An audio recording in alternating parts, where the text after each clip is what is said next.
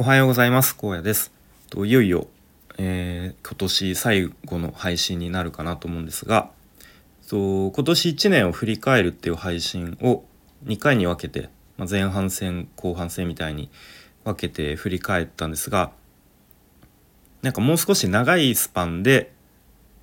ちょっと俯瞰的に見てみたいな感じで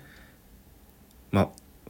また振り返ってみたいと思いますもう何回振り返るねんっていう感じですがまあ完全にもう自分語りですねもう自分のこう声の日記的な、えー、感じの配信になるかと思うんで、えー、まあ、それでもよかったら聞いてみていただけると嬉しいなと思います。で、まあ、ここ数年はやっぱり振り返っても自分の中でもいろいろと試行錯誤しながらまあ失敗失敗というか、うん、うまくいかないことも、えー、多かったですが、まあ、そんなこんなで自主的になんか行動してきた数年だったかなと思うんですね。でその結果がなんか今年ちょっとだけなんかいろんな形で結果として現れた1年だったなというふうに思います。うん、でまあこれは結構もスタイフでも何度も話してる気がしますが、まあ、結構ずっと思ってたこととしてこう会社の外に一歩出たら俺何もできないじゃん何も持ってないじゃんちょっとやばくないっていう危機感はなんとなくずっと持っていたように思います。うん、なのでなんかその会社の外でもなんか何かしらこうスキルを身につけないとなんか今後やばいんじゃないかなっていうことを思っていてで実際に行動に移したのが2020年の4月に MacBook Air を、えー、24回払い24分割で、えー、と買ってでプログラミングをやろうとうん。まあ、どうやら今後プログラミング、えーとまあ、エンジニアですね。の数はどんどんあ数はというか需要が増え続ける、うん、し、まあ、なんとなくプログラミング結構なんか好きそうだなっていう、まあ、直感で、まあ、とにかくやってみようっていうことで始めたんですね。で2020年というとちょうどその後もうまさにコロナ禍でもう家の外にもう出ちゃダメみたいな、うん、出ないでくださいみたいな空気感になりまして。でうちの子供もう幼稚園がもうしばらくは休園となって。で妻ももうずっと子供が家にいるっていうのはちょっと耐えられないしんどいっていうことで一旦子供たちを連れて妻の実家に帰ったんですね。うん、でまあ僕の本業の方もやっぱり結構労働時間が減って仕事量も減って、まあ、それによって一気にこう自分の時間が増えたんですね。なのでそれを使って、まあ、ちょうどいいやと思ってプログラミング学習がっつりそこに時間投下できるなと思って結構半年間ぐらいですかねがっつりとプログラミング学習に時間を投下しました。でまあその結果本当に基礎の基礎ぐらいはできるようになったんですが、まあ、その先行くには一度はこう会社に就職してエンジニアとして就職しないと、まあ、一定レベルの市場価値っていうのはなかなか、うん、つかないこう独学でやったり、まあ、スクールに通ったりしても、まあ、そこから先はやっぱり一度は実務経験積まないとあのまあ使い物にならないというかまあなんかそういう事実を、まあ、実感しまして、うん、じゃあ今の会社からエンジニアとして未経験で転職するかという道もまあもちろん考えましたがちょっと現実的じゃないなと思い、うんまあ、そこからちょっとプログラミングというよりは web 制作ですね。まあ、web 制作も、えまあちょっと定義が広いんですがその中でもコーディングという、まあ、プログラミングっぽい作業にちょっとこうシフトして、まあ、引き続き学習を継続していったんですね。で、まあ、あとはこのまさにスタイフでの配信を始めたのが確か2021年の2月とか1月とか、まあ、ちょっとはっきり覚えてないんですが、うん、その頃に始めて、まあ、始めたきっかけはまあいろいろあったと思うんですけど、まあ、そういうウェブ制作をはじめとしたこう日々の学びをなんかそのままにしといたらあんまり定着せずに忘れちゃうだろうなと思ってそれをアウトプットするっていう目的が一つ、まあ、あとはなんとなくこう日々の仕事とか、まあ、生活の中で頭の中にこうぼんやりと思っていることとか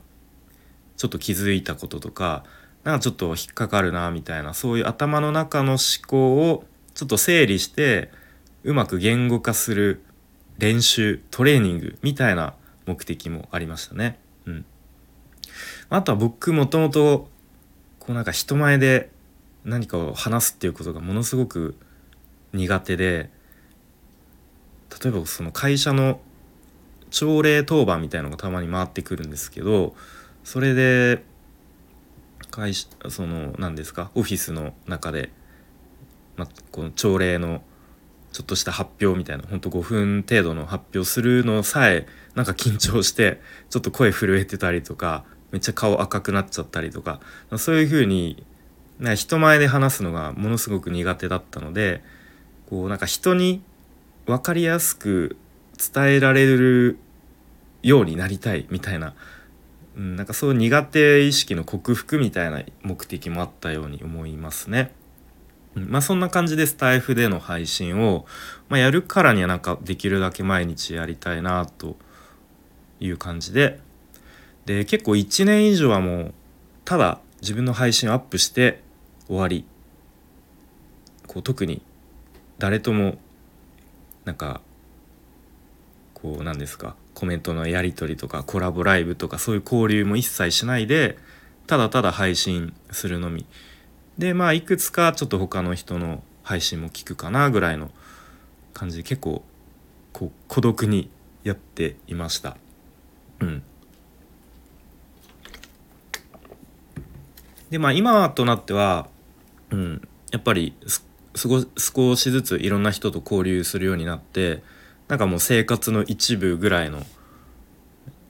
あれ、うん、位置づけになってますね、うん、すごいスタイフやってきて大事なつながりができたので本当にあの頃始めてよかったなと思いますね。うん、であとは2021年の10月にとウェブクリエイター育成スクールのスラッシュという、まあ、基本的にオンラインでのスクールですねを受講をスタートしました。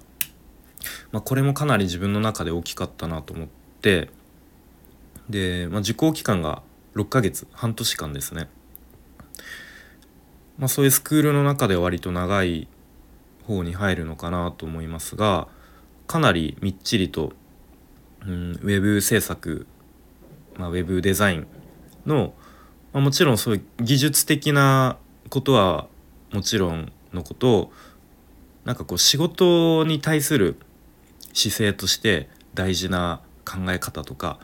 もっとこうより大きなあのくくりでこう人として大事な、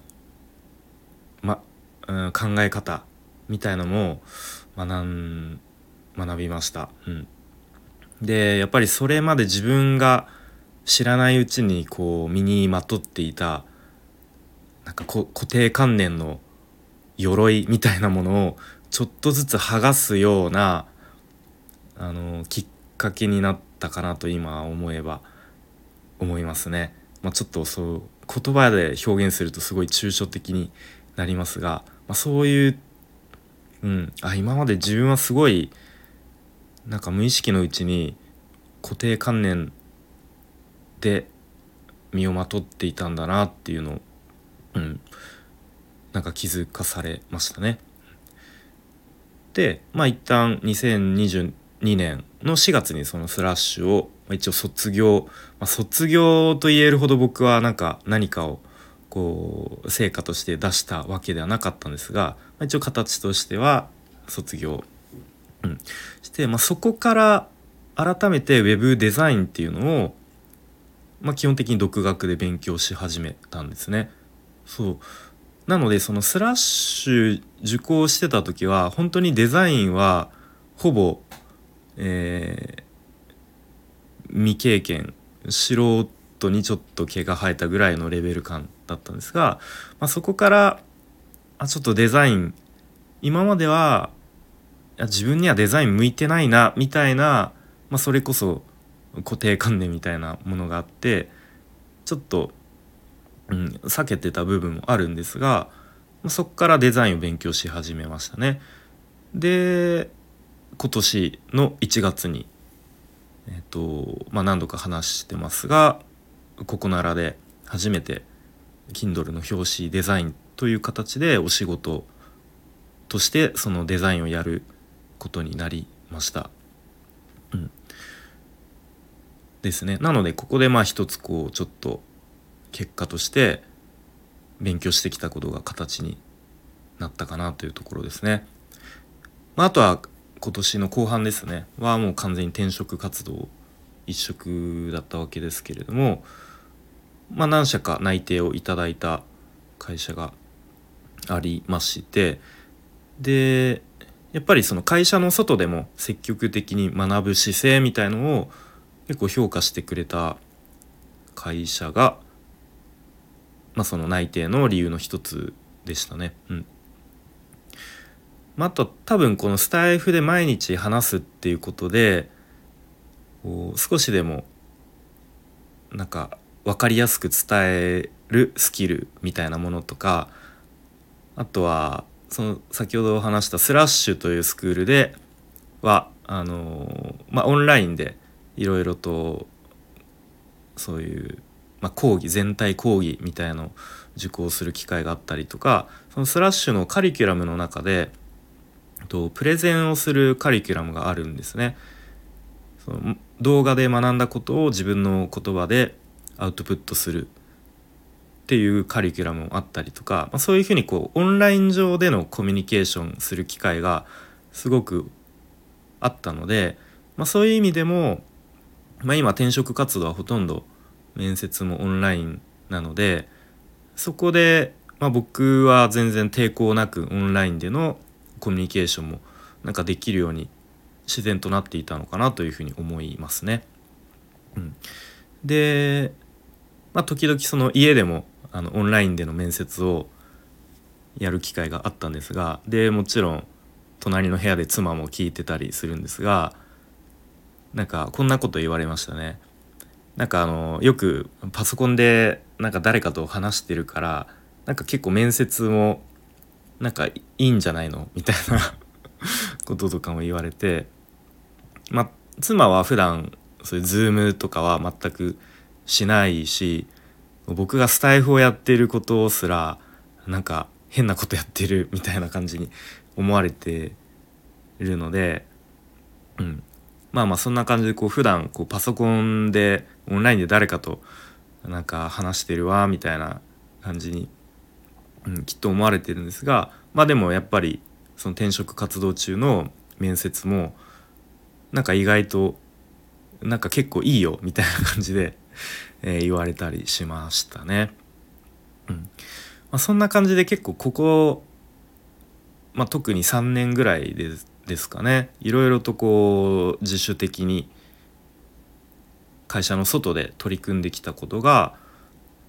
まあ、なんかいろんな形で結果にとして現れたなっていう印象がありますね。うん、なんかコネクティングドッツコネクティング・ザ・ドッツじゃないですけれどもなんかどっかのタイミングで結果に意外なところで結果に結びつくみたいなことが、まあ、あるなと実感した1年だったように思いますね。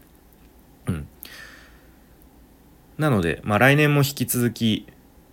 まあ、基本的には前向きにポジティブにで自主的に何ですか自自責思考で。でなんか常にちょっとずつ自分に負荷をかけながら、まあ、もちろんその負荷が大きすぎるとあの良くないとは思うんですがなんか適切に負荷をかけ続けながらもっともっと成長できる一年にしたいなと思いますね。うんまあ、もう完全に自分自身に今は、えー、言い聞かせてる感じですけれども、うん、で、まあ、あとは何よりやっぱり人とのつながりを大事にしていきたいなと思います。でたまたま昨日かなあの新 R25 の YouTube の動画でなんかさ佐野佐野さんから？佐野さんがなんかこう卒業しますみたいな回がを見たんですけれどもなんかそこで話されていたのがなんか Do 何をするかよりも B どうありたいかよりももっと大事なのが B with 誰と仕事をするかみたいなのがやっぱり一番大事だよねみたいなこう話の結論になっていてあなるほどな。まあ確かにこうやっぱだ誰と仕事まあ仕事に関わらず何か物事誰とやるかっていうのすごい大事だなと思いましたしなんか僕自身もこう荒野さんとやりたいと言ってもらえるような人になりたいなということを思いました。はい、なので来年も引き続きそういう魅力的な人になれるようにさらに成長できる一年にしたいなと思います。ということで、まあ、今年最後の配信で、え